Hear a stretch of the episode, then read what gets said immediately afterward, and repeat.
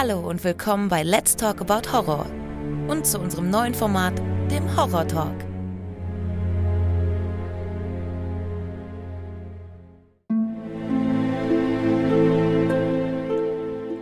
Ja, hallo liebe Leute und willkommen zurück zu einer neuen Ausgabe von Let's Talk About Horror. Schön, dass ihr wieder mit dabei seid. Und heute keine Filmbesprechung, ihr wisst es wahrscheinlich schon, es ist wieder Horror Talk Zeit und zwar mit der zweiten Folge. Und ich spreche heute mit Toni. Hallo Toni. Hallo, grüß dich Alexander. Na, schön, dass du wieder dabei bist.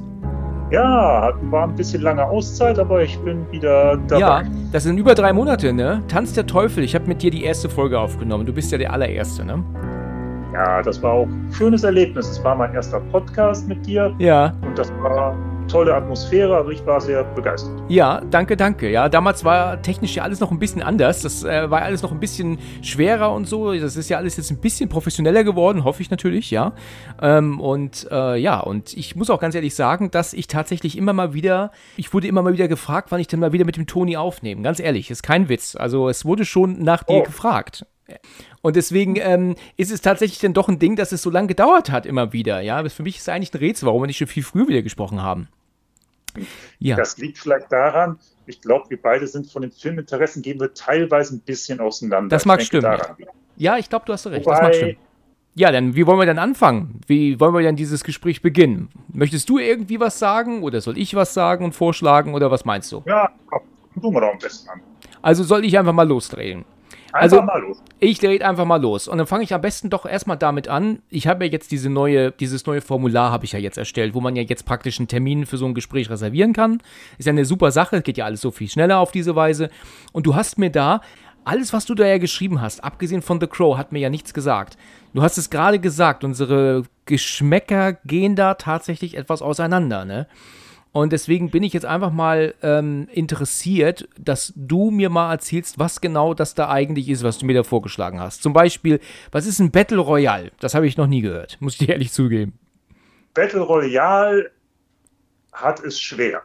Okay. Das macht den Film für Sammler interessant. Weil ich hatte ja auch mal überlegt, mit dir vielleicht mal was mit der FSK und so zu machen. Richtig, ja. Dieser Film ist ein Paradebeispiel dafür, wie subjektiv die FSK arbeitet oder auch wie subjektiv schnell Horrorfilme wahrgenommen werden. Kurz gefasst, der Film ist vom Regisseur von Tora Tora Tora geworden. Sagt manchen was. Ein Kriegsfilm halt über Japan, Pearl Harbor und so weiter. Ah ja, okay. Mithauptsteller ist natürlich Takeshi Kitano, eine große, ein großer Name in der japanischen Action, Horror, Crime-Szene. Kurz gefasst geht es darum, dass eine Schulklasse in das sogenannte Battle Royale-Programm bekommt. Ja. Danach ist nachher zum Beispiel nachher auch PUBG benannt worden. Sprich, die Schüler werden auf einer Insel ausgesetzt, jeder hat ein Sprengstoffhalsband und dann geht's los. Jeder kriegt per Zufall eine Waffe oder Gegenstand zugeschrieben und es darf nur einer übrig bleiben. Ach so, aha. Das ist so praktisch so diese, die, so eine etwas ältere Form von dann äh, Squid Game, ne, wie jetzt heutzutage, ne? Also, Der, das, äh, der Vergleich ist sehr gut. Mit einem Haken aber, und das übersehen viele. Battle Royale hat damals, als er in Deutschland erschien, übelst Prügel bezogen, weil er hatte ein Problem. Er war genau zu der Zeit erschienen, wo leider das traurige, der traurige Amoklauf in Erfurt war, wenn du dich noch erinnerst. das weiß ich sehr genau, ja, natürlich.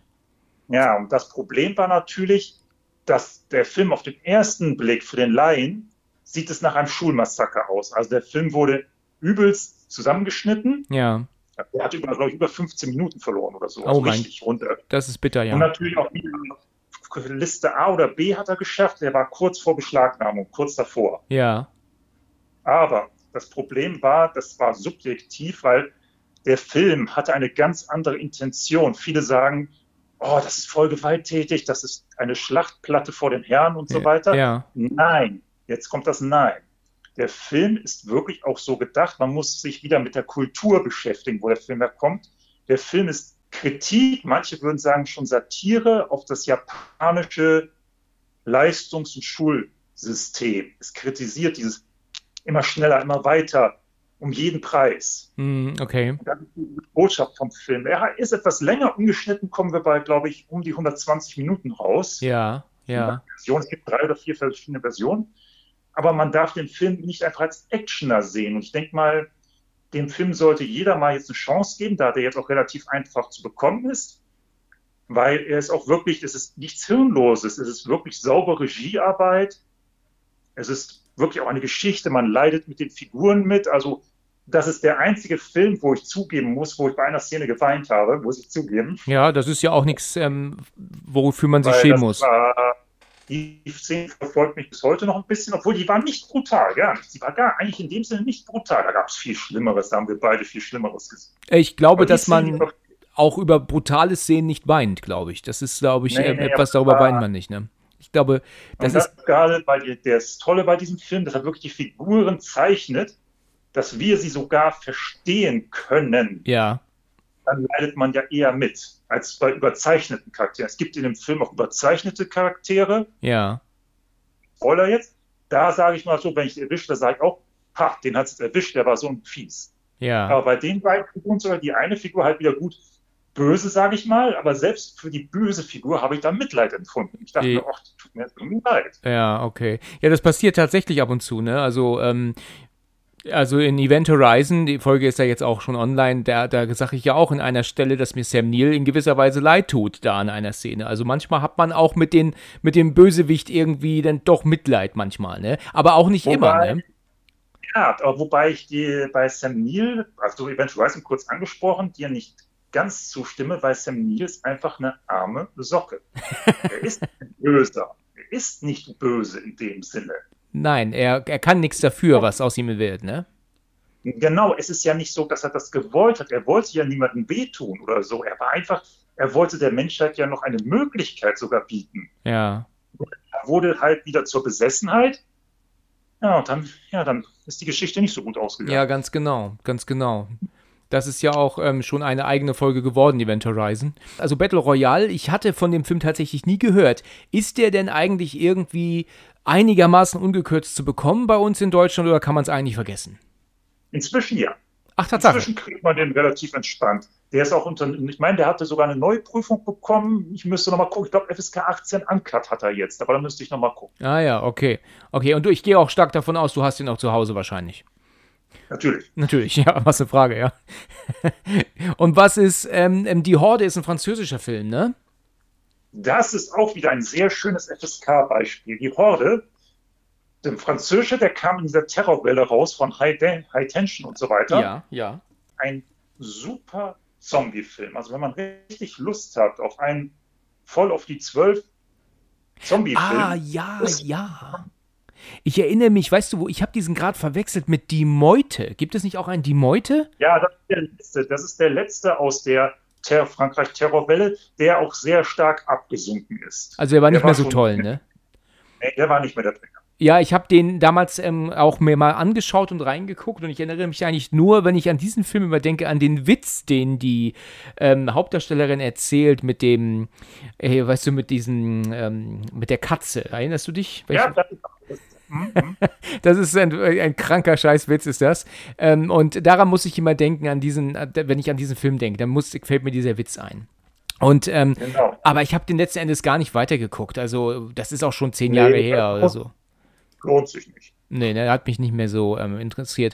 Ja, und welcher Film du auch noch angesprochen hattest, ähm, das war, und das ist mir natürlich ein, ein, natürlich ist mir das ein Name, The Crow, ja, ähm, das ist natürlich ein Klassiker, denke ich mir, kann man sagen, oder? Das ist ja mit Sicherheit ein, ein alter Klassiker. Aber ich bin nicht so ein Fan von The Crow. Mir ist der Film einfach zu düster, mir ist er zu dreckig. Weißt du, wie ich meine? Das ist, ich sag mal so, da erwischst du, würde ich dich jetzt bei deinem Lieblingsfilm so erwischen. Jetzt hast du mich bei meinem Lieblingsfilm. Oh, erwischt. das tut mir leid. ist ein, der erste. Ich rede nicht von der Serie, ich rede nicht von diesen erbärmlichen Spin-offs und so weiter. Ja, ja, ich weiß, was du meinst. Du meinst natürlich das Original. Das ist das ganze Konstrukt dieses Films ist an Genialität, an Kameraarbeit und Soundtrack nahezu nicht zu überbieten. Ja. Ist, er hat damals, wo die äh, Kino-Release war und alles. Das ist natürlich schon ein paar Jährchen her, wie du sagst. Er war auch entscheidend nachher dafür, auch der Gothic-Szene wieder mal einen Schub zu geben. Ja, ja, das, das ist richtig. Gothic definitiv, ja. Das, ähm das war ja schon immer in Deutschland durchaus stark. im musikalischen, wir denken mal an das Wave Gothic Treffen zum Beispiel Leipzig oder so, aber dann durch The Crow hat das da noch einen Touch ins Moderne mehr bekommen noch. Die Comics waren ja vorher schon bekannt, aber die waren nicht so leichte Kost für den Durchschnitt. Also das war schon ein bisschen schwere Kost, so vom Verständnis, zumal die erst nur in Englisch erhältlich waren. Ja. Aber der Film hat es geschafft, wirklich jeden, jeder versteht die Geschichte, jeder fühlt mit. Er geht zwar auch drastisch zur Sache, das ist so, aber es ist einfach ein schöner, ich würde fast sagen, Liebesfilm auch, kann man fast das sagen. Das auf jeden Fall, weil das, ich habe ihn jetzt seit, wirklich seit Jahrzehnten nicht gesehen. Ne? Ich glaube, er ist von 93. Kann das stimmen? Ich schätze, ich, irgendwas, irgendwas, irgendeine Stimme sagt mir 93. Und ich weiß natürlich, dass ja Brandon Lee umgekommen ist bei den Dreharbeiten. Das ist ja bekannt, das weiß man ja. ja. Ähm, was ich allerdings auch weiß, und das habe ich damals nie geglaubt und auch das glaube ich auch heute noch nicht so richtig, dass ja immer dieses Gerücht rumging oder behauptet wurde, man hätte ihn, den, also Brandon Lee, komplett mit ähm, Computer dann ähm, ähm eingesetzt in den Film. Das ist meiner Meinung nach eigentlich Quatsch. Ne? Ich glaube nicht, dass das du so war. Du erkennst nicht ganz, du erkennst es. Was meinst du mit in den, in den Nahaufnahmen und so, na klar, erkennt man sofort, er ist es, ganz normal. Es sind nicht viele Szenen. Es fällt dir zum Beispiel auf, wenn er Läufe, wenn er dann halt mal, sag ich mal, von einem Punkt X nach Y bewegt, wenn er über die Dächer hopst und so, ja. da merkt man das, was nicht stimmt. Da ja. merkt man es. Ja, okay. Also ich meine, man hat ja jetzt schon an Paul, Paul Walker, hat man ja bei Fast and Furious jetzt ja über 20 Jahre später, weit über 20 Jahre später doch gesehen, dass selbst das nicht 100%ig ähm, überzeugt. Also, wenn er ja, dann da genau. ersetzt wurde digital. Und dann glaube ich nicht, dass man 93 ihn wirklich dann digital ersetzt hat und das sieht so fantastisch aus. Das, das ähm, halte ich Nein. einfach nicht für korrekt. Das glaubt kein Nein, Mensch. Zumal, das siehst du an den Szenen. Die Szenen werden ja nicht peu à peu abgearbeitet, wie wir gesehen haben. Ja. Die Szenen, die später digital dazu kamen, siehst du, weil du siehst mich auch nicht sein Gesicht an. Ja. Du ihn ja schemenhaft, wenn er mit der Krähe über die Städte läuft, über die Dächer läuft und so weiter. Er ist ja in der Szene gestorben, wo Funboy auf ihn schießt. Das da ist richtig. Ja das weiß ich auch, ja. Wie heißt der Schauspieler noch? Weißt du das, der auf ihn geschossen hat? Oh, ich wusste es mal. Ich habe mich damit ein bisschen beschäftigt. Ja. Er hat auch ganz schwer Probleme gehabt. Richtig, habe ich auch gehört. Soll ich sagen, am Anfang hat er sich nicht so ganz diplomatisch ausgedrückt, sage ich mal dann wollten sie ihm schon mehr oder weniger die Schuhe schieben, dass es seine Schuld war, dass Brandon Lee gestorben ist. Er hätte den Revolver kontrollieren müssen. Als Schauspieler machst du das nicht. Du kriegst den in die Hand und dann sagst du, die Szene wird gemacht und gut, du kontrollierst, zumal hast du ja nicht unbedingt Ahnung, was falsch sein könnte. Ja, richtig. Ja, nee, ich meine, das ist doch aber auch, er geht doch, ich meine, wie kann das denn sowieso überhaupt passieren? Ich meine, er ist doch, ähm, das ist doch, sind doch Platzpatronen das, da drin. Wie ist denn da überhaupt eine echte Kugel reingekommen? Nein, es ist keine echte Kugel gewesen. Sondern? Das waren schon Platzpatronen, aber anscheinend, die Geschichten ja gehen halt etwas auseinander, da jeder, der auch, hallo an alle ehemaligen Bundis, weiß, dass selbst mit Platzpatronen vorne auch noch Plastikfragmente rauskommen können. Ah ja, okay. Plus, du hast ja einen Film gesehen, die beiden stehen nicht mal zwei Meter auseinander. Wirklich. Ja, okay, gut, das, das, ähm, ich dachte eigentlich immer, jetzt, ähm, wahrscheinlich korrigierst du mich jetzt, ich dachte immer, er ist gestorben in der einen Szene, wo er auf dem, auf dem großen Tisch steht und alle um ihn herumstehen nein, und auf ihn das, schießen. Nein, nein, es war mit Funboy, es war mit dem Drogenabhängigen. Okay, da, gut, das ist zu lange her. Dialog, wo er den Dialog hat, wo er ihm doch die Hand auf den Revolver drückt. Mhm, okay. Und dann schießt er doch einmal. Und ich meine, dann schießt er danach nochmal richtig auf ihn und da ist es dann passiert. Okay. Und ist diese Szene auch im Film, weißt du das? Oder ist das ähm, tatsächlich? Also nein, also man sieht nicht, man sieht es nicht als Leih. Da sieht, ich sehe da nicht irgendwie, dass man erkennen könnte, oh, den Brandon Lee hat es jetzt wirklich erwischt. Das sieht man nicht. Ja, okay. Okay, das ist das ja ist auch ähm, pietätlos, das würde man auch nicht zeigen, sowas, ne? Genau, zumal es ja dann auch mit der Hauptdarstellerin ja dann auch die Probleme gab.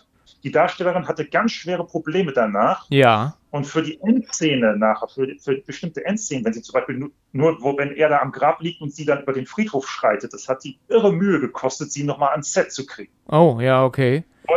Weil sie das so fertig gemacht hat, die wollte da partout nicht mehr mitmachen. Dann ja. haben die den Film vernünftig beenden können. Ja, okay, okay. Ja, also es ist äh, Michael Messi ist es gewesen, ne?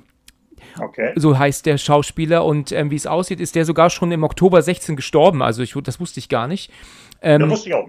Das äh, sehe ich gerade hier und ich kenne ihn eigentlich wirklich nur aus 24. Ich weiß nicht, ob du ähm, da auch ein Bild von hast.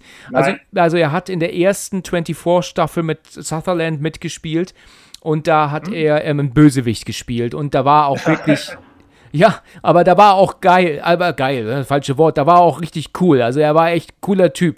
Ähm, er die Art, gerade also im englischen Original, wie er gesprochen hat und so, und das ist, ähm, äh, das hat, hat, er cool gemacht. Und ich habe erst später irgendwann mitbekommen, dass er tatsächlich derjenige ist, der ähm, ähm Brandon Lee ähm, erschossen hat. Das habe ich dann irgendwann mal aufgrund von 24 gehört und dachte mir, was, was ist denn da los, ja? Ich meine, man, es war ja bekannt, dass er. Ach, ich sehe gerade, er hat auch in sieben mitgespielt, übrigens, sehe ich gerade. In, in sieben, und ich weiß auch sofort, wer. Weißt du, wer zufällig? Kannst du das irgendwie. In sieben gibt es ähm, der, der, die Mord, ähm, der Tatort Wollust, ne? Und da ist, sind sie doch in so einer Art, ähm, ich weiß gar nicht, was das ist. Ist das so eine Art Puff oder, oder, oder, oder, oder ähm, ähm Swingerclub oder sowas? Du weißt, was ich meine, ne? Und der Typ, der oben sitzt in der Kabine, der praktisch ähm, so den, den Einlass macht, das ist er, das ist der Typ. Oh, ja. Da der, muss ich nachher nochmal reingucken. Der wird ja auch, er wird ja auch ähm, verhört, wird er doch auch. Also von Brad Pitt. Er wird ja sagt, alles, was er jeden Tag sieht, ob ihm das gefällt. Und dann sagt er so, mhm. nein, es ekelt mich an, sagt er, aber es muss ja irgendeiner machen, so um den Dreh. Also, mhm. da hat er längere Haare, deswegen habe ich ihn so nicht erkannt im ersten Moment. Aber jetzt, wo ich es nee, halt gerade gesehen habe, weiß ich Bescheid. Sehr cool, sehr cool. Ja, also das ist also The Crow, ja. Ich, ähm, ich sag dir, weißt du, um einfach nochmal drauf zu kommen, du bist da auf einer Ebene mit meinem Bruder, der ist ja ein bisschen älter als ich, der ist ja auch ähm, ähm, fünf Jahre älter. Und ähm, er ist auch ein Mega-Fan von The Crow. Also er sagt auch immer absoluter ähm, Hammer, dieser Film. Ähm, ich finde, es gibt ja Filme, die machen einen ja so, die lassen einen ja so, so elend fühlen, weißt du, die, die, die hinterlassen ja so ein elendiges, elendes Gefühl bei dir. Ne? Und das ist halt so ein Film, der macht es halt definitiv. Der erstmal ist ja die Geschichte schon bitter, dass also er praktisch gekillt wird, seine Frau wird gekillt, das ist ja schon ganz, ganz bitter. Ähm, und dass er dann zurückkommt und Rache nimmt und auch diese Rache ist ja dann auch so brutal. Und dann, wie ich schon vorhin sagte, ist ja dieses ganze Setting, dieses ständig, diese ständige Regen, das ist ja einfach so, es ist halt einfach so dreckig, weißt du, anders kann man es eigentlich nicht bezeichnen, ähm, ähm, erklären. Und das macht mir ein ungutes Gefühl. Das ist halt irgendwie zu. Ich mag natürlich so, so eine geniale Stimmung, mag ich ja schon. Ne? Also, wo es halt wirklich spannend ist, ja, und, und düster, so wie The Ring zum Beispiel, ja. Oder auch jetzt, ähm, äh, oder auch dann Mama zum Beispiel ist ja auch so ein Horrorfilm. Oder Babadook mhm. oder so. Die haben ja alle so eine. The Witch fällt mir da jetzt auch ein. Ähm, das sind alles so Filme, die haben wirklich auch hier so eine düstere Atmosphäre. Aber das ist halt nur eine düstere Atmosphäre. Das ist halt nicht so eine dreckige Atmosphäre, weißt du? Ja, jetzt nur mit zwei Beispielen nochmal, um das dann vielleicht zu beenden. The Crow hat aber eine Stärke. Er weckt, er wirklich, er fängt wirklich meiner Meinung an, können ja, ist streitbar. Ja. Kann extrem dich, was du vielleicht auch da nicht magst, dich in Emotionen versetzen. Ja, das tut tut's ja auch. dazu zwei Szenen ansetzen, schnell, kurz und schmerzlos. Zum Beispiel, wenn er nach oben wieder auferstanden ist und dann äh, merkt, dass er bis zu einem gewissen Grad unverwundbar ist, bis zu einem gewissen Grad. Ja. Dann steht er ja vor dem Spiel, dann merkst du, wie von, äh, wie hießen sie nochmal, äh, von der Gothic Band so langsam das Drum-Solo einsetzt, wenn er so richtig merkt, so er hat alles verloren und dann mit voller Wut gegen den Spiegel schlägt. Ja. Dann merkst du, jetzt ist Payback-Time, jetzt ist gesagt, jetzt machen wir ernst. Ja. Oder zum Beispiel, wo er beim Pfandleiher ist, er versucht ja den Ehering. Ja. Den haben die ja einkassiert, auch die haben ja alles verscheuert, alles. Und die Szene ist allein schon genial, wenn er an diesem Schmuckkasten sitzt und dann wirklich die Augen zu hat und einfach nur sagt, nein, nein, nein. Ja. Und dann, so, mm. okay. und dann auch wirklich diesen, dieses, diesen fiesen Kerl vom Pfandleiher, der weiß ja genau, was er da kauft. Das weiß er. Das merkt man ja. Ja. Also. Und wenn also er dann ihm wirklich mit der vorgehaltenen Schrotflinte ihm jeden Ring an den Kopf wirft und hier für jeden Ring, den du gekauft hast, ist dein Leben zerstört worden. Und das wirklich so schon fast wie Kugeln den auch schmerzen, wenn er ihm da die Ringe an die Stirn wirft. Ja, ja. Und dann denkt man, ja, die Sau hat es verdient. Da ist jetzt, jetzt ist mal wirklich auch nicht weglaufen, die kommen nicht davon. Und davon lebt ja auch der Film. Da merkt man ja zum Beispiel bei den, das sind, Moment, eins, zwei, drei, vier Leute waren es, glaube ich, insgesamt, die den Mord begangen haben. Ja. Der vierte, er hat ja, holt sich ja erst den Tintin, holt er sich, dann holt er sich Funboy, dann holt er sich den Anführer und den letzten hört er sich Nash oder so heißt er. Und da merkt man, der, der ist ja schon zu seinem Boss gerannt, der ist schon wahnsinnig vor Angst geworden, weil er wusste, er kann ihn nicht entkommen. Er wird ihn kriegen. Und das war ja noch viel schlimmer als das eigentliche Umbringen. Der ist ja nachher, wo er ihn kriegt, der ist ja wahnsinnig vor Angst. Der blabbert nur noch Blödsinn von sich. Ja. Der ist völlig fertig, weil er weiß, ich entkomme dem nicht. Ich muss für man, ich muss die Rechnung begleichen. Ich kann nicht weg. Ja. Weil bisher, man sieht ja in dem Film, dass die durchaus eine steile Karriere haben, höflich ausgedrückt. Ja. Und sind ja immer davon gekommen. Richtig. Aber irgendwann ist es dann mal vorbei, ne? Ja, gerade das, gerade auch bei dem Boss ist das sehr schön zu sehen, wenn er ihn da mit dem Panzertape im Auto fesselt und der plötzlich checkt, du bist das. Hm. Da merkst du auch, der ganze Geist bei ihm zusammenbricht. Du merkst wirklich so von wegen Auweia. Ja, jetzt Wo er ist. wirklich weiß, wer ist das? Er hat ihn ja nicht erst erkannt. Er, durch die Schminke, wie auch immer. Er hat ihn ja nicht erkannt. Ja, Und dann auf einmal, so, oh Gott, ja, Opfer das, kommen zurück, um mich zu holen. ja. Das macht den Ja, es ist, ist interessant. Also, wenn wir jetzt so drüber sprechen, muss ich ganz ehrlich sagen, eigentlich äh, interessiert er mich schon mal wieder. Zudem auch noch sowieso das Cast, also die Schauspieler sind super. Wir haben natürlich hier Brandon Lee, wir Ja, haben Tony Todd sogar dabei. Der Ja. ist ja die rechte Hand vom Top-Dollar. Der Top-Dollar-Darsteller kriegt den Namen nicht hin. Der ist auch in anderen Filmen bekannt, wie 1492 oder so, spielt er auch mit. Ja. Und hier natürlich der Cop, das ist unser äh, Schwarzer von den Ghostbusters. Ja, genau, das habe ich gerade gesehen, dass er dabei ist, richtig, ja. Also selbst filmhistorisch von den Darstellern nicht uninteressant. Ja, okay. Und wie ist das mit, ähm, gibt es, ähm, dann ist er eigentlich noch immer ab 18? Wie ist das da mittlerweile? Ja, ab, ab 18. Es gab äh, eine, mal eine Spio JK, da waren ein paar Sekunden länger, aber jetzt FSK 18 ist er Ankler zu haben und fertig. Okay. Und ist die 18, würdest du sagen, gerechtfertigt noch? Oder ist das eigentlich etwas, wo man sagen könnte, ist ein bisschen übertrieben heutzutage? Weil es gibt ja so viele Filme, die sind so extrem und ab 16, also wie viele Filme sind jetzt ab, auf ab 16 runtergestuft worden, die eigentlich ähm, sowas von extrem brutal sind, wo ich denke, die sind wahnsinnig. Wie kann man sowas ab 16 machen? Ja, da brauchen wir nicht drüber reden. Ich würde sagen, bei The Crow ist die 18 gerechtfertigt, nicht wegen der Brutalität, sondern der Film, der fordert dich auch schon ein bisschen. Ja, Ich sag mal, wenn das jetzt ein 16-Jähriger guckt, wir würden den ab 16 machen, der Ja. würde vielleicht eine Action-Schießbude sehen und gut, der würde den sogar wahrscheinlich grottenschlecht finden. wahrscheinlich, ja. Aber die FSK 18, so, das ist ja natürlich wieder so eine Sache. Manche sind auch mit 16 so weit, das will ich natürlich nicht sagen. Aber du brauchst schon ein bisschen Horizont, um so das Gesamtpaket so ein bisschen zu verstehen. Hm, ja.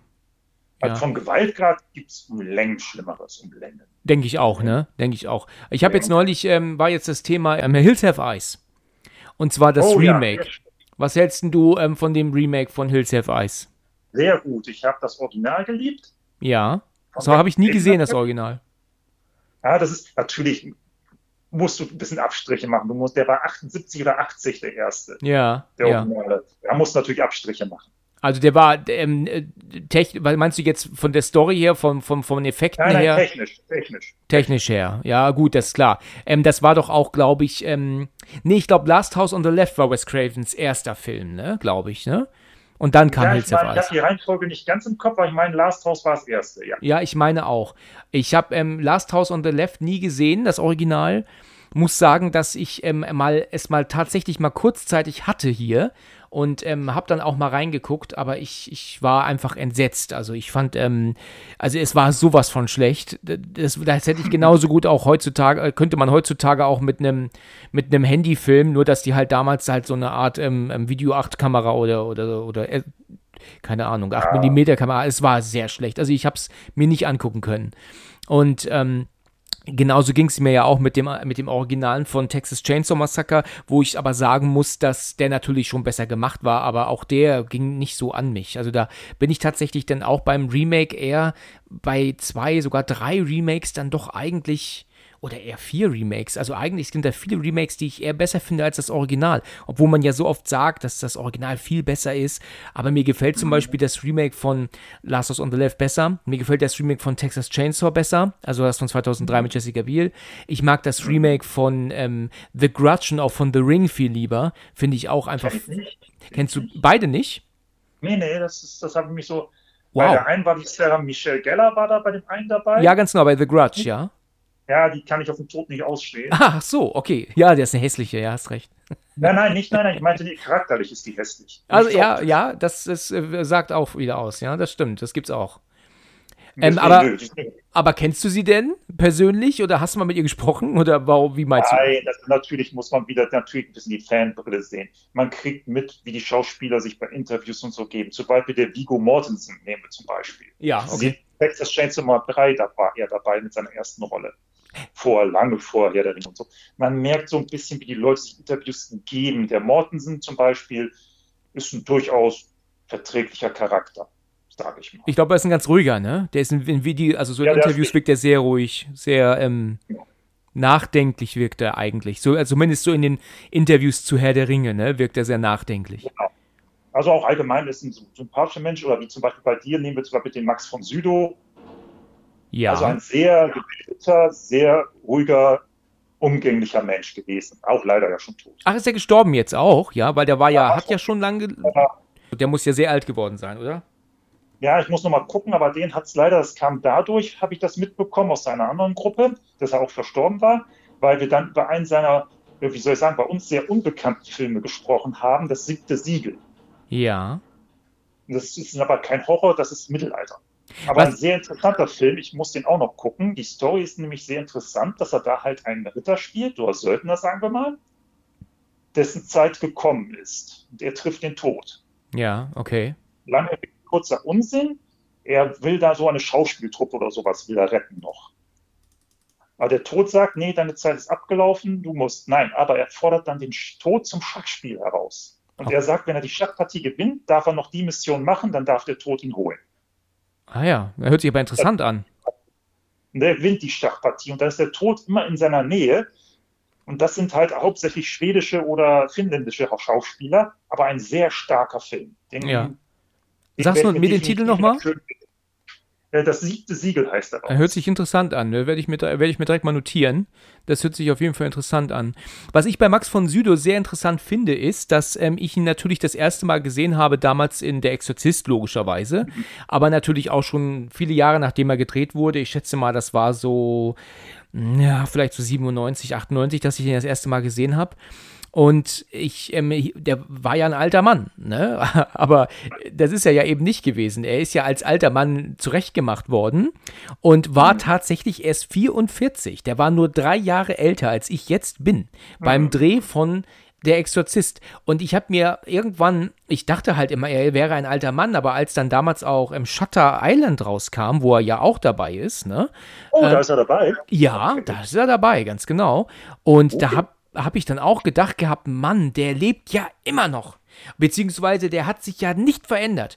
Und tatsächlich habe ich dann irgendwann mal rausgefunden, dass die ihn damals auf alt gemacht haben und deswegen er tatsächlich ähm, dann auch ähm, genauso aussah in dem Alter dann, wie sie ihn 73 zurechtgemacht haben. Das fand ich er- erstaunlich. Also da, da habe ich mir echt gedacht gehabt, dieser Mann, der muss ja mittlerweile 100, 130 sein oder so, ja. Er hat einige Jahre vorgekriegt. Er ist Was? tatsächlich ähm, zwei, äh, letztes Jahr erst gestorben, 2020, jetzt ist er gestorben. Meine ich doch, deswegen, das ist noch nicht lange her gewesen. Sehr schön ist er als alter Mann, den kennst du aber wahrscheinlich. Das ist ja die Stephen King-Verfilmung, Needful Things in einer kleinen Stadt. Ja, ganz genau, da spielt er auch richtig. Auch Das, sehr stark, sehr starkes Ding. Das ist den habe ich gut. auch sehr, sehr, sehr, sehr lange nicht gesehen. Also ich könnte dir überhaupt nichts mehr. Ist, ist auch Ed Harris dabei? Genau, Ed Harris ist der Sheriff. Ja, ich erinnere mich. Ich habe das Bild vor Augen, aber ich habe den Film absolut nicht vor Augen. Also ich weiß halt gar nicht mehr, was da passiert. Nein, ewig schon her. Aber ich, er war ein guter Film. Also Stephen King war, haben, hast du mit jemandem mal drüber gesprochen? Ich glaube, bei Stephen Kings S oder so hast du mit dem passenden drüber gesprochen. Mit Dennis. Dennis war das, ja. Dabei die Stephen King-Verfilmung nicht immer so, naja. Sind so nicht gut immer so der. Hammer, ne? Sind nicht immer so der Hammer. Äh, kann man an der Hand abzählen. So die richtig genialen King-Verfilmungen kann man nicht abzählen an einer Hand, leider. Als Autor ist er halt wirklich so unfassbar erfolgreich und hat so viel gemacht, aber wenn es um seine Verfilmungen ging, äh, zu seinen Büchern, dann war das oft leider Rotz, ne? Also es ist Ja. unerklärlich. Das ist aber auch, weil er das eigentlich immer eher dann so verkauft hat an TV-Sendern, ne? So für Miniserien Mhm. und so ein Kram, anstatt dann Kinofilme draus zu machen. Denn die Filme, die ja auch in die Kinos kamen, waren ja auch meistens richtig gut. Ne? Also, äh, also gehe ich jetzt, so würde ich das jetzt zumindest sagen. Ja? Ich meine, ähm, The Green Mile kann auch man nicht sagen, braucht man nicht drüber reden, das ist natürlich eine super, super Verfilmung, ja.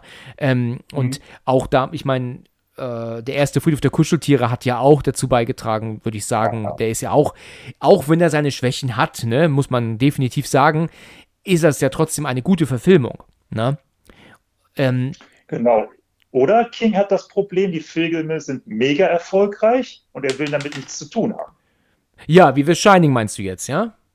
Nein, äh, ich meine noch was viel erfolgreicheres. Oh, jetzt bin ich gespannt. Ich meine Running Man. Running, Running Man. Man. ja, hast du recht. Oder wäre ich jetzt aber bei weitem nicht drauf gekommen. Das hat er doch als Richard Bachmann geschrieben, das Buch, ne? Genau, das waren diese eher, äh, das waren eher die äh, Science-Fiction-Schiene, eher, die er da Dystopie-mäßig geschrieben. Das war ja dann kein Horror. Mit ja. dem Ding wollte er nichts zu tun haben. Man musste ihn aus den Credits streichen, alles. Steht nicht einmal, ähm, also basierend auf dem Buch von, steht das nicht, das, selbst das nicht dabei? Oder ist es das. steht auf den Werbeplakaten, stand es damals. Ja. Da stand es noch. Okay, aber das verstehe ich auch ja, wiederum nicht. Der war richtig sauer. Hast du dieses ähm, Buch dann mal gelesen, Running Man? Ist dir das, äh, hast du das mal gehabt? Ist die Geschichte dann ich verändert? Meinem, ich habe mit meinem Bruder drüber gesprochen. Ich habe das Buch noch nicht gelesen. Er macht sie, er liest gerne die Bachmann-Sachen. Ja. Und meint auch, er könnte King bis zu einem gewissen Grad verstehen. Also der Film soll frappierend vom Buch abweichen. Ja, das ist ja, passiert ja häufig, ne? Also, was ich ähm, mal neulich gelesen, gelesen habe, ich gebe zu, ich habe es gehört, also als Audiobuch. Ich habe mir mal, ähm, hast du mal The Ritual gesehen, also das Ritual auf Netflix? Sagt dir das was? Nein. Oh, drüber gestolpert, aber nicht gesehen. Also ein super, super atmosphärischer Horrorfilm, muss man wirklich sagen. Und dadurch, dass ich da echt so ein großer Fan von bin, habe ich dann mir gedacht, ich höre mir mal ähm, das Hörbuch an. Und ähm, ich würde sagen, das Hörbuch und das Buch, äh, und der Film, meine ich ja, haben letzten Endes eigentlich nur die Namen der Darsteller gemeinsam. und den Wald, aber sonst nichts.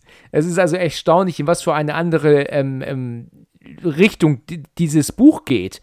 Auch nicht verkehrt. Teilweise schon war es im Film besser, teilweise haben mir Dinge im Buch besser gefallen, aber das ist, ich, dann braucht man auch schon gar nicht mehr fast schreiben, basiert auf dem Buch von, weil es ist ja gar nicht mehr das Buch, es ist ja ein anderes, ja. Also dann würde man schon fast eher schreiben müssen, basiert auf die Idee von dem Buch oder so. Das stimmt. Ist das, das kommt öfter vor. Ja. Ja, also ganz krass verändert. Und wie findest du den Schlafwandler von King? Habe ich mich nie herangetraut. Äh, ich fand mach, das so billig irgendwie ja. Cover und so. Das hat mich so, das war zu meiner VHS-Zeit noch. Ja. Das fand ich so billig, das ganze Ding, das habe ich nie angehört. Du, ähm, ich habe ähm, mit einem anderen Kollegen hier drüber ja schon gesprochen, mit dem Frank. Grüße an den Frank. Und der ist ein großer Fan von Schlafwandler. Und ähm, mhm. ich habe auch zu ihm gesagt, genau das gleiche wie du gerade, dass ich ähm, eine, eine Kritik auf YouTube gesehen habe vor nicht allzu langer Zeit. Und das, was ich da gesehen habe, war wirklich äh, recht, ähm, naja, du hast es gerade gesagt, also schon sehr, sehr billig gemacht. Also, also furchtbar sah es aus, weshalb ich auch überhaupt gar kein Interesse eigentlich hatte an diesem Film überhaupt noch mal reinzugucken, also überhaupt noch mal mich ranzutrauen. Ne?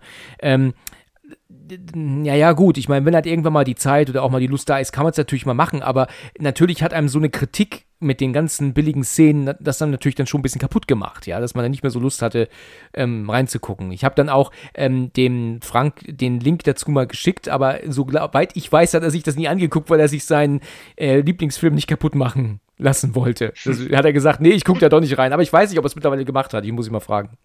Ne, was für Stephen King-Fans vielleicht ein Kuriosum ist, was ich aber sehr positiv in Erinnerung behalten habe, aber schwer zu bekommen ist, ja. ist die zweiteilige Doku-Serie Masters of Horror. Nicht mit den Kurzfilmserie verwechseln. Es muss Stephen Kings Masters of Horror draufstehen. Das war im Stile von, ähm, wie nenne ich, wie, was vergleiche ich das jetzt? Es war eine Dokumentation, die er immer so anmoderiert hat oder auch Kommentare gegeben hat, wo er die ganze Horrorfilmszene so beleuchtet hat. Aha, okay, okay. Über Effekte und so, also so wirklich dokumäßig, was er so, so denkt, wie das so damals war. Schön war die Serie auch, weil man manche Szenen da drin waren, die man uncut in anderen Filmen fehlten. Dadurch konnte man sich auch so ein bisschen ergänzen. ah ja, okay.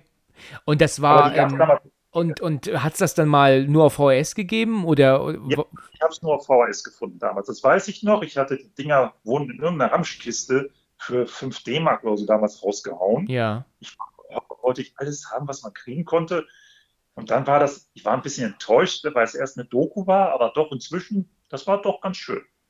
Ah ja, okay.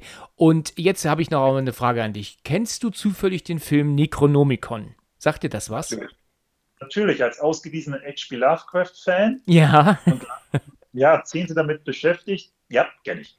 Und ähm, denken wir jetzt auch wirklich an den gleichen, weil äh, ich bin immer der, der Meinung, dass ich der Einzige bin, der diesen Film kennt, weil, also ich habe mein Leben lang noch keinen gefunden, der genau weiß, wovon ich spreche. Also, du redest von Economicon mit Jeffrey Combs, der als Professor da rumreist und der eigentlich mehr oder weniger aus drei Einzelgeschichten besteht, die mit einer Rahmenhandlung zusammengehalten werden. Das stimmt, das stimmt. Und die erste ist die mit diesem britischen Schauspieler. Ähm, fällt mir genau. gerade sein Name nicht ein, der in dieses Haus geht und dann doch seine Familie. Der auf die Geschichte, genau, der auf die Geschichte Ratten im Gemäuer basiert, genau. Ja, das, das genau.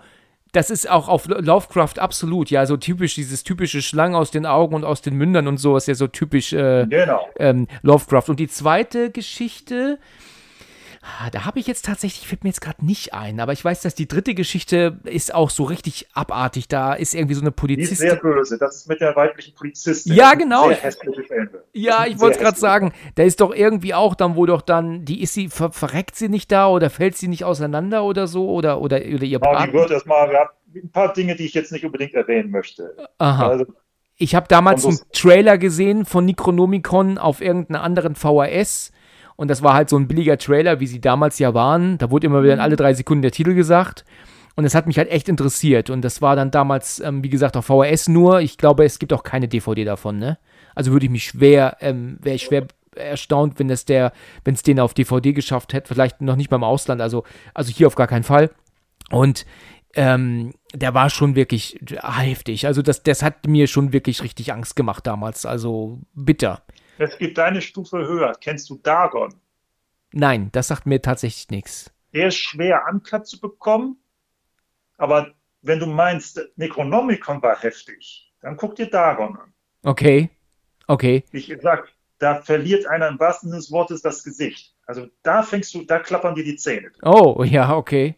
Okay. Und kennst du ähm, Geschichten aus der Schattenwelt? Sagt dir das was? Auch wieder so eine billig VS, die ich mal weggetan habe. Ja, aber weißt du, wer da tatsächlich mitgespielt hat in der ersten Folge? Das waren ja auch so drei Geschichten. Da mhm. Christian Slater und Julianne Moore haben da gespielt in der ersten Folge. Oh. Oh. Das, das ist eine Hammer. Das habe ich irgendwann mal gesehen und dachte, das gibt's doch gar nicht. Also zwei so bekannte Schauspieler haben da, ähm, weiß nicht von wann, da war Anfang der 90er in diesen dreiteiligen Horrorkram da mitgemacht. Ich schätze mir, dass Julianne Moore da noch nicht so bekannt war. Slater wohl schon, aber Julianne Moore war wahrscheinlich noch, noch überhaupt ähm, völlig unbekannt. Das war damals mit dieser Mumie. Vielleicht erinnerst du dich. Nein, absolut. Ich habe es weggegnoriert, wirklich. Da Ehrlich? Hat dich das gar nicht interessiert, ja? Aber ja, das, ich absolut verweigert. Das waren aber auch drei coole Geschichten. Wie gesagt, die erste mit der Mumie, die zweite war mit einer Katze, die sich nicht töten ließ. Es, es klingt zwar amüsant, aber es war tatsächlich so. Und die dritte Folge war, und das war die beste Folge tatsächlich, und da denke ich auch heutzutage noch dran, ähm, mit so einem jungen Mann, der damals immer nur besoffen war und hat dann ähm, zusehen müssen in so, einem, in, so einer, in so einer Seitengasse, wie zwei seiner besten Freunde von so einem komischen Monster ähm, enthauptet wurden. Und dieses Monster ähm, dreht sich dann zu ihm und sagt, ähm, er wird ihn verschonen, aber nur, wenn er niemals von dieser Sache hier erzählt. Und dann sagt er, ja, ich verspreche es. Und dann verschwindet das Monster. Und er mhm. ähm, ist natürlich in purer Panik und, und läuft dann an so einer jungen Frau, ähm, stößt er dann um eine Ecke zusammen. Ja, und, und die sagt dann auch, was ist mit ihm los? Und dann sagt er, ich kann es nicht sagen, ich kann es nicht sagen. Und dann geht sie aber dann trotzdem irgendwie mit zu ihm und, und kümmert sich um ihn, weil er ja auch blutet und so. Und dann siehst du dann so eine Montage, dass er langsam mit ihr zusammenkommt und dass sie dann auch irgendwann, irgendwann ist er ein erfolgreicher Künstler, sie ist irgendwie Anwältin und ähm, alles ist wunderbar. Und dann haben sie auch mittlerweile zwei zehnjährige Kinder, glaube ich, Zwillinge sogar.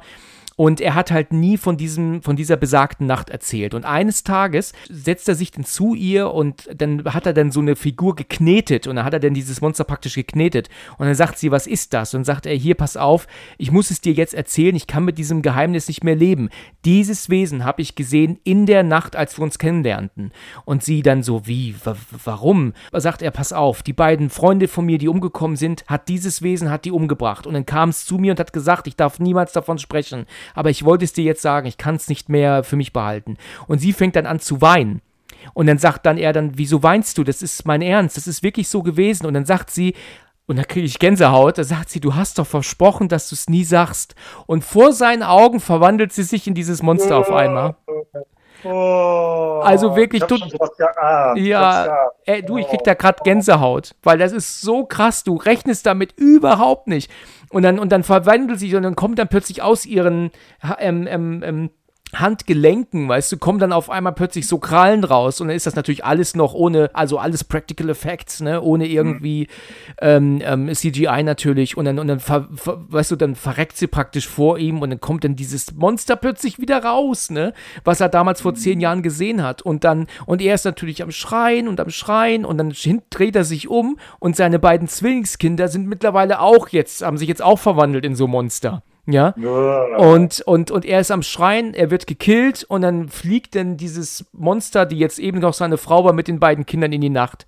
Das ist nur, nur 20 Minuten, 25 Minuten länger geht diese Story nicht. Aber ich fand das einfach richtig genial. Das ist richtig genial. Und daran denke ich ganz häufig an diese Folge. Also Geschichten aus der Schattenwelt. Gut, jetzt habe ich leider schon gespoilert, ne? Aber man muss es sich echt mal antun. Das ist eine tolle Story. Böse. Ja, sehr böse. Das ist wirklich böse. Da, da kann man mal sehen. Dann, dann hat er zehn Jahre den Mund gehalten und er, irgendwann kann man nicht mehr. Dann, dann muss irgendwann muss man raus mit der Sprache, ne? Finde ich. Also es macht dann irgendwann fertig, wenn man so ein Geheimnis für sich die ganze Zeit behält, ne? Und ja, und das, das war aber eine coole Story. Jo. Sag mal, wie findest du, ähm, weil wir gerade von diesem britischen Schauspieler gesprochen haben, der in Necronomicon mitmacht, wie findest du Passenger, also Passagier 57? Das ist jetzt kein Horrorfilm, aber ich wollte jetzt trotzdem mal deine Meinung dazu haben. Echt nicht? Kennst du gar nicht?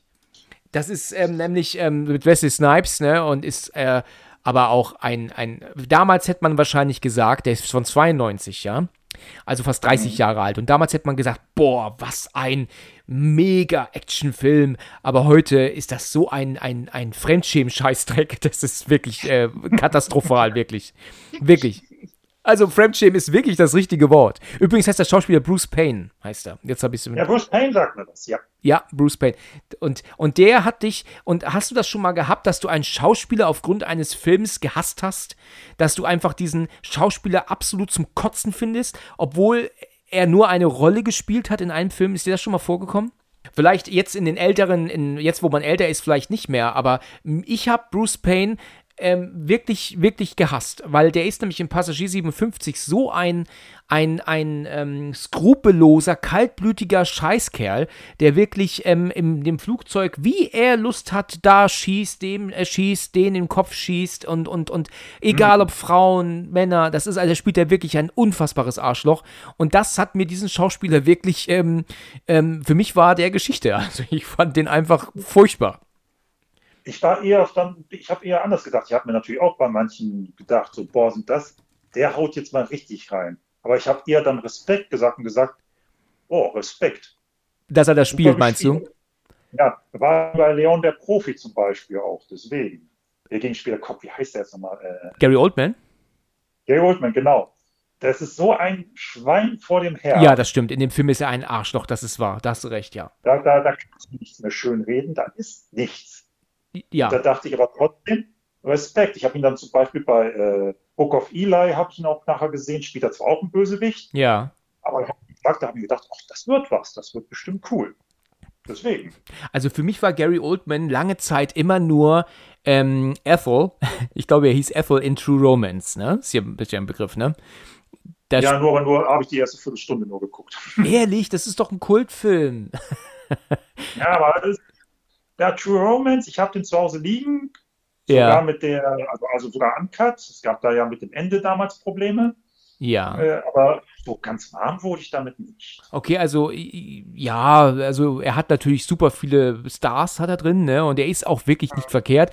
Ähm, aber ich musste, ich habe Gary Oldman immer mit dieser Rolle in Verbindung gebracht. Das ist ja eigentlich eher nur so eine, so eine Nebenrolle, also eine ganz kleine Nebenrolle sogar nur. Und er, ist ja insgesamt in dem Film vielleicht nur eine Viertelstunde zu sehen. Und er spielt ja ja einen Zuhälter. Und was für einen dreckigen Zuhälter er da spielt. Und das ist eine super, also was eine Rolle, also der Hammer. Und jedenfalls ähm, habe ich ich ihn immer damit in Verbindung gebracht. Ähm, aber mhm. Gary Oldman war, ist natürlich ein mega Schauspieler. Ich finde aber, er verkommt leider ein bisschen in den letzten 10, 15 oh, yeah. Jahren. Ne? Ich erinnere mich an Robocop. Ei, ei, ei. Robocop ist original?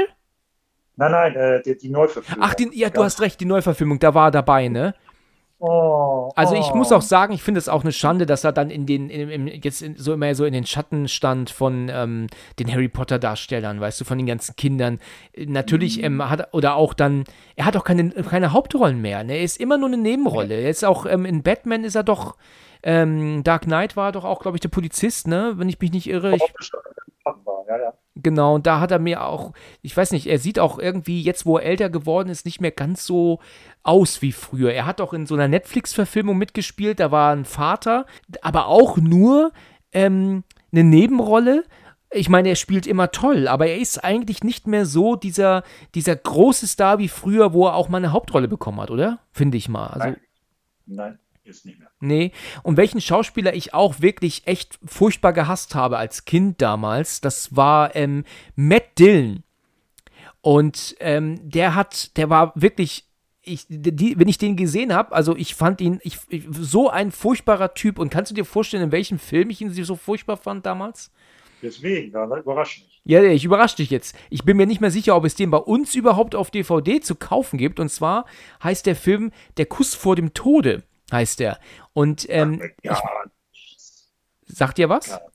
Gar nichts, null. Gar nichts, okay. Also ich habe den mal im Fernsehen gesehen, der lief mal im, im Fernsehen, ähm, vielleicht war das auch nur eine Fernsehproduktion, ist von 91 und ähm, mhm. da spielt er einen ähm, wirklich geistesgestörten Typen, der ähm, eine Affäre hat mit der Schwester seiner Freundin, ja, aber das ist sogar die Zwillingsschwester, also sie sieht sogar genauso aus wie seine Freundin, also eigentlich gibt es keinen Grund, ne, das zu machen. Und dann mhm. wird aber die eine, wird aber dann praktisch die Affäre, wird aber schwanger dann. Und ähm, das ist natürlich ein Riesending. Aber, aber ich meine, also die Schwester weiß aber auch nichts davon, dass er aber auch was mit der anderen hat, ne? Also dass die wissen nichts voneinander. Dass er also, mhm. dass sie gleich den gleichen daten. Und ähm, was er dann halt macht, ist, er bringt sie dann um und er, und er stürzt sie dann von einem Dach ähm, so, so einem Hochhaus. Also ganz bitter. Das ist auch für damalige Verhältnisse ganz bitter ge gefilmt und gezeigt worden. Also das, das, hat mich schon erschreckt damals als Kind. Ich war ja elf wahrscheinlich oder zwölf, als ich das gesehen habe. Und ähm, mhm. es ist ja so, dass dann ja dann die andere, ist von der gleichen Darstellerin gespielt, Sean Young. Ich weiß nicht, ob die Sean Young was sagt. Ähm, die Nur Name kriselt was. Ja, das, die ist in Blade Runner dabei, in, in dem alten. In ah. Ja? Und jedenfalls ist es halt so, ich will nicht zu weit ausschweifen, aber es ist halt so, dass sie ähm, nach und nach natürlich herausfinden möchte, was mit ihrer Schwester passiert ist, warum die sich umgebracht hat, so wird es ja dargestellt, die hat sich runtergestürzt. Und ähm, ja, und ihr Freund, ne, also dann Matt Dillon, der will dann halt immer das dann natürlich ver äh, umgehen. Er will das natürlich immer vermeiden, dass sie weiter äh, praktisch nachforscht, ne? Und mhm. jedes Mal, wenn sie irgendeine Spur hat, dann ist er immer schon da und bringt dann aber immer die um, die dann ihn verraten könnten. Und das geht ganz bitter zu. Also da ist eine Szene von dem Typen, den erwürgt er dann in, in, mit, einem, mit einem Gürtel dann im Wohnzimmer und das ist auch wirklich, der hält die Kamera voll drauf, also es ist wirklich bitter. Und eine andere zerstückelt er in der Badewanne und das geht ganz, ganz übel zu. Und deswegen ist halt, wie gesagt, mit ähm, Dylan für mich damals als, als, als, als junger äh, als junge Person, also als junger Mensch, wirklich ein gestorben gewesen. Und weißt du, was ihn mir dann erst wieder so ein bisschen mir in den Sinn gerufen hat, das ist nur ein Schauspieler, das war dann, als er in Verrückt nach Mary mit dabei war, wo er ja wirklich lustig war, ne? Und da hat mhm. sich das Blatt gewendet. Da war mir klar, okay, er ist doch nur ein Schauspieler und, und äh, er hat das nur gespielt und das war eine miese Rolle. Aber das ist jetzt wieder vorbei seit dem Film The House That Jack Built. Das ist seitdem schon wieder vorbei jetzt. Deswegen, aha. Das muss man, man, dann darf man, das ist aber, wie gesagt, das ist ja Fluch und Segen zugleich. Wenn man ein Schauspieler eine gute Rolle spielt, wird er auf diese Rolle festgenagelt. Ja. Da ja. sind schon viele Karrieren dran gescheitert. Das ist ja oft so, ne? Es ist ähm, Fluch und Segen gleichzeitig, hast du recht, ja. Also, ähm, ich habe mir mal das, den Audiokommentar angehört zu Der Knochenjäger mit Denzel Washington und der spielt mhm. ja, ähm, da spielt äh, Ed O'Neill, ganz genau, ja. Das ist er. Ich weiß, was du meinst. Das ist das sehr eine der befremdlichsten Szenen, die ich gut fand, aber die mich auch befremdet haben. Weil er da einen Polizisten spielte jetzt? Genau, weil er ernst spielt. Richtig, aber ich, aber es funktioniert, finde ich, ne? Es ist nicht so, dass man ihm es nicht abnimmt. Mega ich verstehe dein Problem. Ich war auch, ich war mega gespannt auf den Film, aber es war im ersten Moment zwei Sekunden, drei Sekunden befremdlich. Ja. Ja, also ähm, der Knochenjäger ist ein super Film. Ich mag den sehr gern. Das ist ein super mhm. Thriller. Ich habe den damals im Kino geschaut und ich ähm, saß praktisch nur auf der, auf, vorne auf, auf, auf, auf der Ecke des Sitzes damals. Und Angelina Jolie war da auch noch toll, fand ich. Also sie war mhm. da noch toll, aber ich, ich, ich meine, die, die den Podcast jetzt ähm, wirklich hören, wissen, dass ich mit Angelina nicht so befreundet bin, weil ich ihre, ihre immer geile Art und, und nichts bringt sie aus der Fassung nicht, nicht sehen kann. Egal ob das Tomb Raider ist oder Wanted oder Salt, sie spielt, sie hat keinen Gesichtsausdruck in ihren Film. Außer halt in Knochenjäger.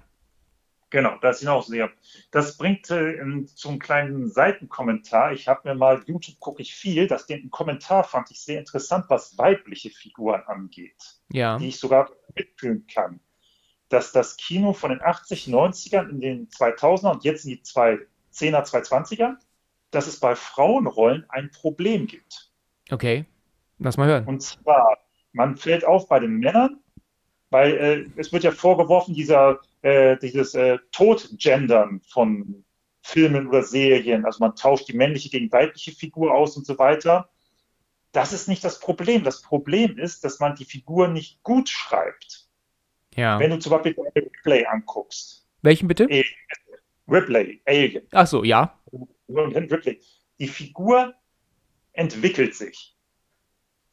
Man gibt ihr Zeit. Sie ist keine Heldin. Sie ist ein Otto Normalo. Das ist richtig, ja. Beispiel, sehr, vielleicht hast du es am Rande mitbekommen, das Beispiel passt am besten. Äh, die neue Star Wars Trilogie, weißt du, da wurde ja aufeinander eingedroschen, geschlagen, gespuckt, alles. Ja. Da kann ich das Argument verstehen.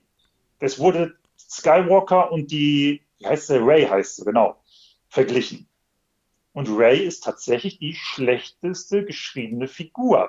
Wenn du das mit der alten Trilogie guckst, Luke Skywalker, die Figur, musste sich auch entwickeln. Das war ein Farmersohn auf dem Wüstenplaneten. Ja. Wenn du dann aber zum Beispiel, das war Teil 7 geguckt hast im Kino, das hat mich absolut, da dachte ich auch, was soll das jetzt? Du hast auch eine angebliche Schrotthändlerin auf einem Wüstenplaneten und nicht mal nach einer halben Stunde Film kann die den rasenden Falken fast genauso gut fliegen wie Hans Solo. Ja. Wo, bitte die Erklärung dafür. Ja, ja.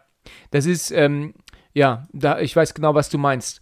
Du, und gerade Ripley ist ein super Beispiel, also weil man, man ist in dieser Situation, äh, in, so der, in dieser Situation, in der man eigentlich normalerweise nicht wäre und plötzlich muss man irgendwie überleben und andere sind mhm. halt plötzlich dann immer schon von Anfang an unbesiegbar und das ist halt einfach, genau. das, das macht mich einfach nicht an. Ich, ich kann sowas einfach nicht schauen. Ich kann auch, genau ich kann auch, und ich, ich hoffe, du, äh, da, da geht jetzt kein Raun durch die Menge, ich kann auch Daniel Craig als Bond nicht leiden. Nee, absolut bin ich bei dir. Oh, super. Sie haben die Bond-Figur damit getötet. Sie haben die Bond-Figur getötet. Okay, das, das ist natürlich böse, böse Worte, aber ich muss ja sagen, dass ich ähm, damals ich, ich habe ja auch gesagt, ein blonder Bond und Daniel Craig passt da nicht rein und so habe ich damals gesagt. Aber als dann Casino Royale rauskam, muss ich sagen, tatsächlich war der nicht verkehrt. Also Casino Royale ist meiner Meinung nach der beste jetzt mit ihm. Ich habe auch den neuesten aber jetzt noch nicht gesehen, muss ich zugeben. Aber äh, wird mir sowieso nicht gefallen. Ich, äh, es ist halt so, dass was ist denn aus Bond geworden seit Daniel Craig? Du musst ja, was musst du eigentlich studiert haben und wie viele und was von Abitur musst du auch noch haben, ähm, um halt einen James Bond Film überhaupt zu verstehen? Die gehen ja so weit auseinander und das ist ja auch nicht immer nur ein Bösewicht dann bei, bei da, sondern es sind ja immer gleich irgendwelche Weltverschwörungen und die denn da stattfinden. Ich finde das einfach so unfassbar scheiße. Und wenn ich dann schon so sehe, dass ähm, in dem Trailer das Bond ähm, ist zur Ruhe gesetzt und dann sitzt er doch irgendwo, ich weiß nicht, Thailand oder so, ist er doch ähm, alleine und steht auf seiner Terrasse und guckt in die Ferne. Und dann steht er da aber perfekt rasiert, perfekt gekleidet und angezogen. Ja, er ist aber alleine, wohl bemerkt, und guckt mit so einem mega coolen, geilen Blick in die Richtung, in Richtung Meer, weißt du?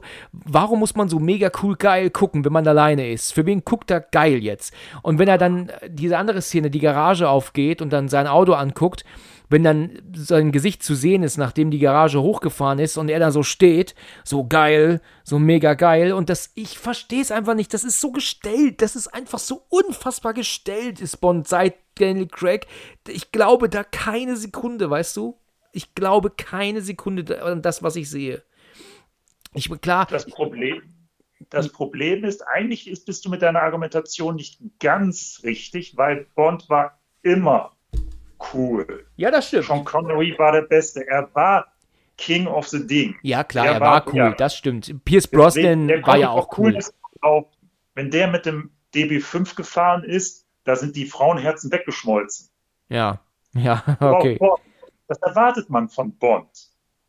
Klar, aber Bond war immer cool. Du, damit hast du recht. Damit hast du recht. Aber was ich damit meine, ist, dass dieses, ähm, dass, dass meiner Meinung nach Daniel Craig mit dieser Coolness, wenn er eigentlich alleine ist in dieser Szene, ist das einfach übertrieben. Weißt du, guck dir mal den Trailer vom neuen Film an, du wirst sehen, was ich meine. Wenn er da steht und dann, was für ein Blick, weißt du, warum steht er, warum guckt er nicht normal? Er ist doch alleine. Für wen guckt er so cool?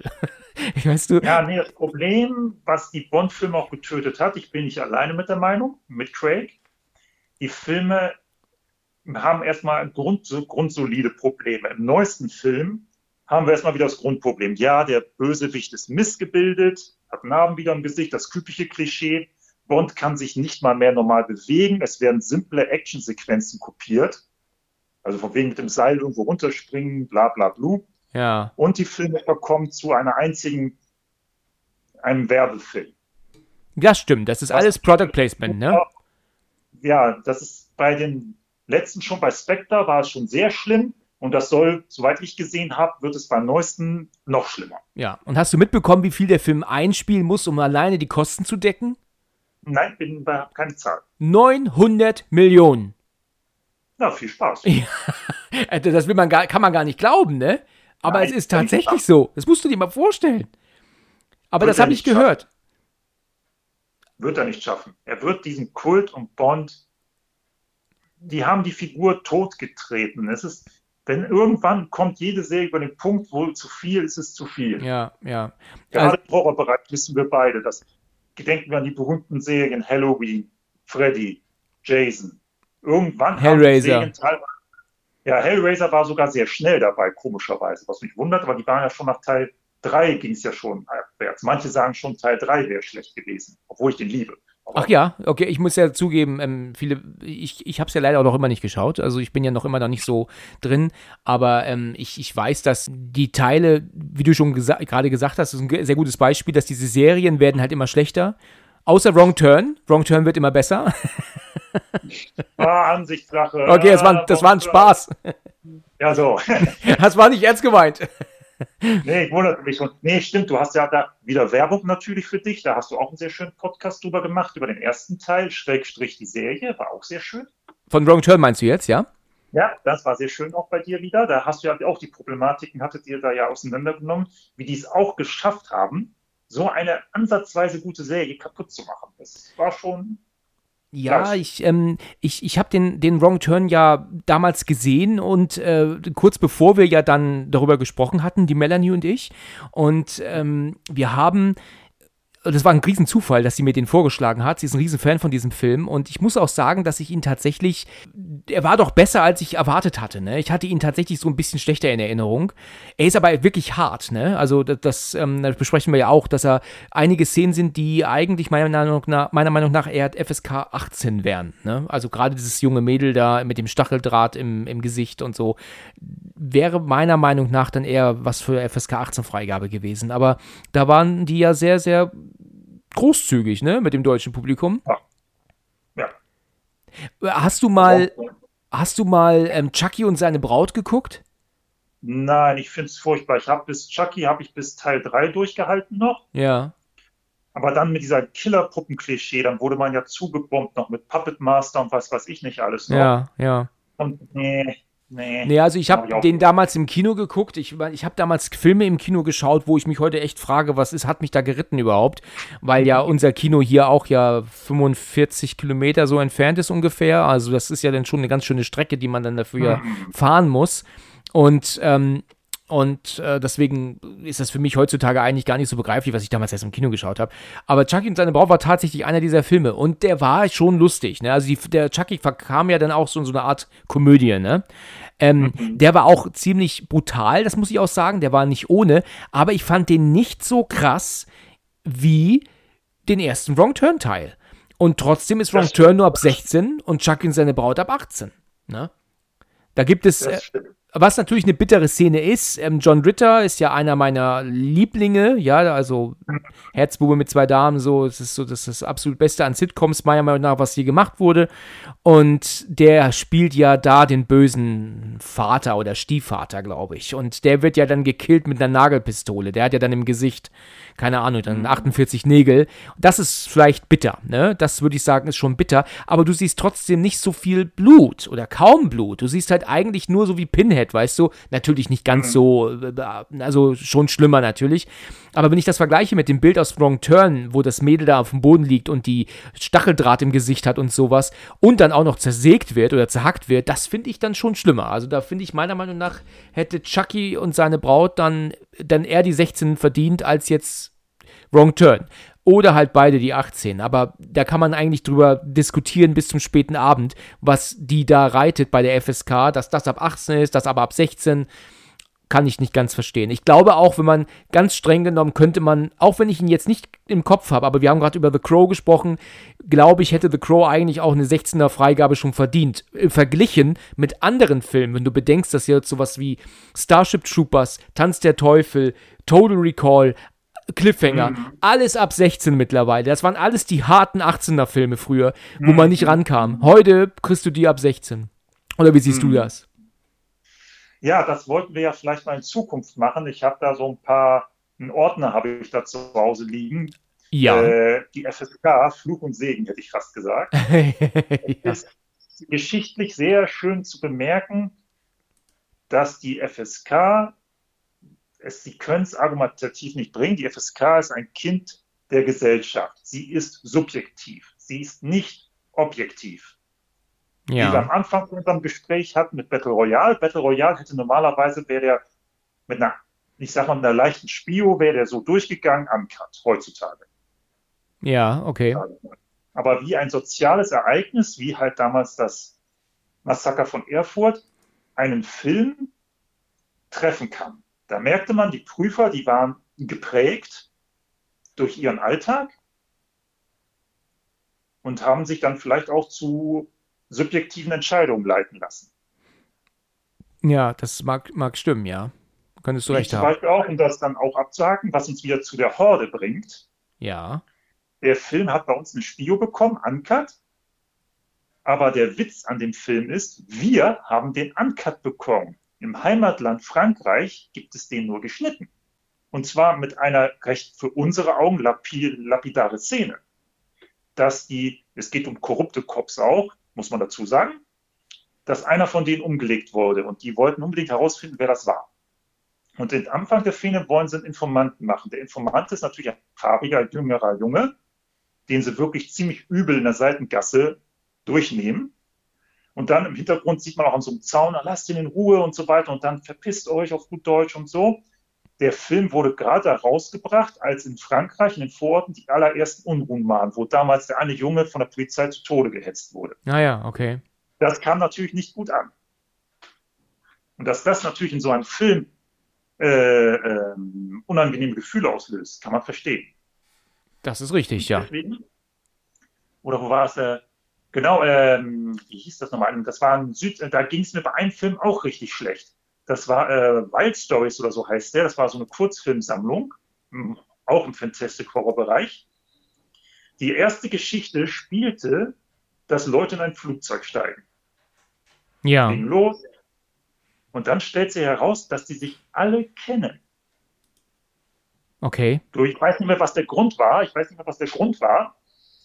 Jedenfalls stellte sich dann im Grunde heraus ein, dass alle den Piloten kannten und dass die den Piloten üb, wirklich übelst mitgespielt haben was am Ende des Films dazu führt, dass der Pilot mit Absicht Selbstmord begeht, damit die alle sterben.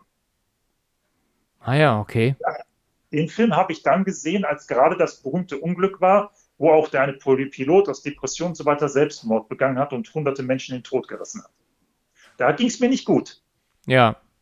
Da fand ich diese, der Film, da, da saß ich doch erstmal so, äh, guckst du jetzt den Film weiter oder machst du doch mal Pause? Ja. Da ging es mir nicht gut. Da ging es mir nicht gut. Oder zum Beispiel, wie gesagt, es hängt auch von den Ländern ab. Das ist selbst, ich sag mal, selbst sowas Schreckliches wie Gewalt ist subjektiv. Weil man teilweise merkt, wenn ich zum Beispiel die Prüfmethoden mit Hongkong und uns vergleiche, holla die Waldfee, was die so durchlassen, das ist schon, das kriegt bei uns noch nicht mal mehr eine Spio. Das wird gleich eingezogen. Okay, okay. Du hast gerade eben gesagt gehabt, eine leichte Spio. Wie muss man sich eigentlich eine leichte Spio vorstellen? Äh, das sind Abstufungen. Es gibt einmal die leichte und einmal die schwere Spio. Äh, die Gesetzestexte, ich habe den Ordner jetzt nicht hier liegen. Mit der leichten Spio äh, darf der Film sozusagen, das hat mit der Werbung zu tun. Mit der leichten Spio darf er schon nicht mehr beworben werden. Okay. Kann aber bestellt werden. Okay. Und bei der schweren Spio, das ist so wirklich schon nur noch Unterladentisch. Also das kriegst du nur nach ganz schweren, jetzt ganz auf die Kürze editiert. Dann kriegst du den wirklich nur nach Nachfrage. Also da dürfen die gar nichts mehr sagen. Ah ja, okay, okay, ach so. Aha. Das hat Vertriebsprobleme. Die Vertriebsprobleme sind schon mit der leichten Spio darf er nicht mehr beworben werden, diese Version. Also dürfen keine Plakate, darf nicht in Werbeflyern auftauchen, gar nichts. Sie dürfen ihn aber noch bestellen und so. Und bei der schweren Spio wird es schon wirklich problematisch, weil der wirklich nur noch auf Anfrage mit Altersnachweis und so weiter und so fort. Also das, dann wird es richtig problematisch. Dann ist er kurz vor Paragraph 131 Beschlagnahmung. Ach ja, davor. okay. Ähm, was bedeutet eigentlich dieses strafrechtlich unbedenklich? Was ist denn das eigentlich für ein Satz? Das habe ich nie so hundert verstanden. Strafrechtlich kurz zusammengefasst, äh, damit ein Film vertrieben werden kann in Deutschland, muss er geprüft sein. Ja. Deswegen ist dieses FSK, freiwillige Selbstkontrolle oder Film, bla, ist so ein bisschen irreführend. Ja weil das Medium muss nach Gesetz geprüft werden, weil sonst wieder hier, wie zum Beispiel Paragraph 131 Gewaltverherrlichung, ja. macht sich der Vertrieb strafbar. Er will ja, dass, dass wir reden ja davon, dass die ja dann nicht die DVD an Kumpel geben oder so, die wollen jetzt ja eine tausendfache Ausführung dann verkaufen. Ja, ja. Ach so, dieses strafrechtlich, da, dieses strafrechtlich unbedenklich ist also praktisch dann ist damit bedeut, bedeutet damit, es ist unbedenklich, den Film zu vertreiben. Also es ist strafrechtlich unbedingt bedenklich, den Film zu vertreiben. Ist das damit gemeint? Genau. Ah, genau. so, okay. Das ich, ist aber schon so, das ist aber schon mit dem Zeigefinger schon. Ah, ja, ja, ja, ja, okay. Ach so, das, das ist ja ein Ding, weil das habe ich so nämlich nie so hundertprozentig kapiert. Ich dachte immer, damit ist ähm, bezogen auf den Film, auf den Inhalt, dachte ich immer. Irgendwie. Ja, ist ja in dem Sinne auch. Der Filminhalt ist geprüft. Ja. Und wie gesagt, dieser Film ist strafrechtlich unbedenklich. Okay. er darf vertrieben werden, von passendem Alter auch gesehen werden. Was den was Vertrieb angeht. Unbedenklich sagt ja schon so, hm, da ist ja schon was, was auf jeden Fall nicht nett ist. Ja, ja, ja, okay. Ja, interessant. Okay, das habe ich tatsächlich auch nie so hundertprozentig verstanden. Also ich bin, ich, ich muss ich ganz ehrlich. Ich lese da die ganze Zeit schon, also das ist schon ein ganz schön komplexes Thema. Ach, das, was du da mir gerade jetzt schon alles erzählt hast, ich meine, da, da weißt du schon so, hast du jetzt in, in 50 Sekunden schon mehr erzählt, als ich in meinem ganzen Leben lang kapiert habe.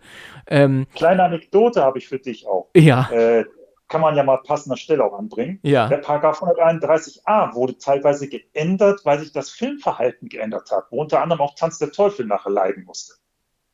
Paragraph 131a sagt sinngemäß, es ist verboten, Filme zu vertreiben, sinngemäß natürlich jetzt, äh, die zur Gewalt oder Ge Verherrlichung der Gewalt etc. gegen Menschen zeigen. Ja. Jetzt gab es aber ein Problem. In den 70er, 80er Jahren ging ja die Zombie-Welle los. Ja. Dann haben sie das nämlich im Paragraph hinzugefügt gegen Menschen und Menschenähnliche. Ach ja, Tatsache. Und äh, ist ja nicht diskutabel. Ein Zombie ist zwar tot, aber sieht ja aus wie ein Mensch. Das ist ein, war ja auch mal einer, ja, ist ja klar. Deswegen haben zum Beispiel wie, na, die ganzen Filme, Tanz der Teufel, die Fulki-Filme, dann hier Dawn of the Dead und so weiter, die Originale. Ja. Deswegen haben die teilweise auch nachher richtig bluten müssen. Ja, das, das ist. Nur gegen Menschen konnte man ja noch recht gut durchwinken. Ja. Aber dann. Aber mit Zombies ist dann schwierig gewesen, ja? Genau. Ja, gut, das ist. Äh oder Mutanten, rede dafür alles Menschen nicht, aber Mutanten oder menschenähnlich aussehende Roboter teilweise sogar und so weiter. Das wurde dann kompliziert. Ja, ja, das, das äh, klingt logisch, ja. Gut. Ich würde mal sagen, wir beenden das einfach nochmal schnell mit jeder gibt mal einen, einen Geheimtipp ab. Ja. Dann haben wir Ein, ein Geheimtipp, ein, ein Horror-Geheimtipp noch, ja? Oh, da habe ich Ja. einen, ja? was aktuell sehbar ist. Was aktuell sehbar ist. Genau. Also meinst sehbar jetzt ähm, auch im Stream oder jetzt, ähm, was man Ja. auch kaufen kann? Am besten, am leichtesten zu erreichen. Streaming-Filme wären am besten. Ja, gut, okay, dann das können wir machen. Dann fang du gerne an. Also mein Geheimtipp ist immer noch, weil der Film mich mega beeindruckt hat, das ist der Schacht. Ach, Tatsache, der Schacht. Also den, den habe ich ja, ich glaube, ich habe den geguckt über einen Zeitraum von vier Nächten oder so. Ich, ich habe den Oh. immer wieder ausmachen müssen und ich fand den ekelhaft. Ich fand den so Ja, das ist- ekelhaft. Er ist übel. Er ist richtig übel. Ich glaube, das ist auch einer der wenigen Netflix-Filme, der ab 18 war, glaube ich so. Ich glaube, da musste ich PIN eingeben, glaube ich. Aha, okay, okay. Bin Also, mir jetzt nicht sicher. Ich meine ja. Ja. Ich meine ja. Ja, ja, doch, doch, der ist, also ich glaube schon, dass der ab 18 ist. Der ist ja sehr bitter auch. Ja, meine, Der ist ein Meisterwerk. Der war wirklich sehr schönes Independent Horror. Da hat keiner reingeredet. Ja. Da hat einer wirklich mal gnadenlos seinen Stiefel durchgezogen. ja. Da könntest du recht haben, Kann ja, jedem- das stimmt. Kann ich jedem empfehlen. Ja, da mal muss ich, ich musste mir auch noch mal anschauen ähm, und auch mal in einem Ganzen durch und nicht dann in so vielen äh, verschiedenen ähm, Sparten immer mal. Das macht einem den Film ja auch kaputt, ne, wenn man den immer nur so Mhm. guckt. Also mein Geheimtipp tatsächlich ist ähm, noch immer, ich hatte es vorhin sogar schon mal angesprochen, ist ähm, The Ritual, also das Ritual, weil das ähm, Mhm. atmosphärisch ein wirklich richtig guter Film ist. Du hast ja gesagt, du kennst ihn noch nicht. Ich würde dir echt empfehlen, versuch den mal. Der ist also auch von der, von der, vom Soundtechnischen her, also ähm, absolut genial. Und auch wie er erzählt wird, mir, das Ende ist leider ein bisschen zu schnell und zu abrupt, finde ich, aber sonst ist der Film durchgehend wirklich gut. Also würde ich dir auch empfehlen, wenn du mal echt Langeweile hast, guck ihn wenigstens mal eine halbe Stunde. Wenn er dir dann nicht gefällt, dann kannst du ihn immer noch ausmachen. Aber dem würde ich dir empfehlen, mal reinzuschauen. Und allen Werde anderen natürlich auch. Werde ich machen. Gut. Werde ich machen. Okay. Alles klar, dann war das ähm, doch mal kurz und knapp und ähm, hat mir auf jeden Fall gefallen. Ich glaube, wir haben ein paar sehr interessante Dinge erzählt und du natürlich ein paar sehr interessante Dinge auch äh, von dir gelassen. Ähm, Fall. ich habe wieder ein, ein bisschen was gelernt, auf jeden Fall. Hat mir gut gefallen. Und wenn du magst, ja, machen wir das natürlich nochmal. Ne? Können wir gerne wieder machen. Aber nicht wieder erst nach drei Monaten. Gerne auch früher wieder. Sehr cool. Super, machen wir auf jeden Fall nochmal dann, ja? Jeden Fall. Ich wünsche dir noch einen schönen Abend, Tag, Ja. Abend. Ebenso, War ebenso. mal schön über das Hobby zu reden. Ja, wie immer. Hat mir auch Spaß gemacht. Immer wieder toll. Dann bis zum nächsten Mal, ja? Bis zum nächsten Mal. Bis Ciao, dann, ciao. Toni. Ciao, ciao. Vielen Dank fürs Zuhören und bis zum nächsten Mal, wenn es wieder heißt Let's Talk About Horror.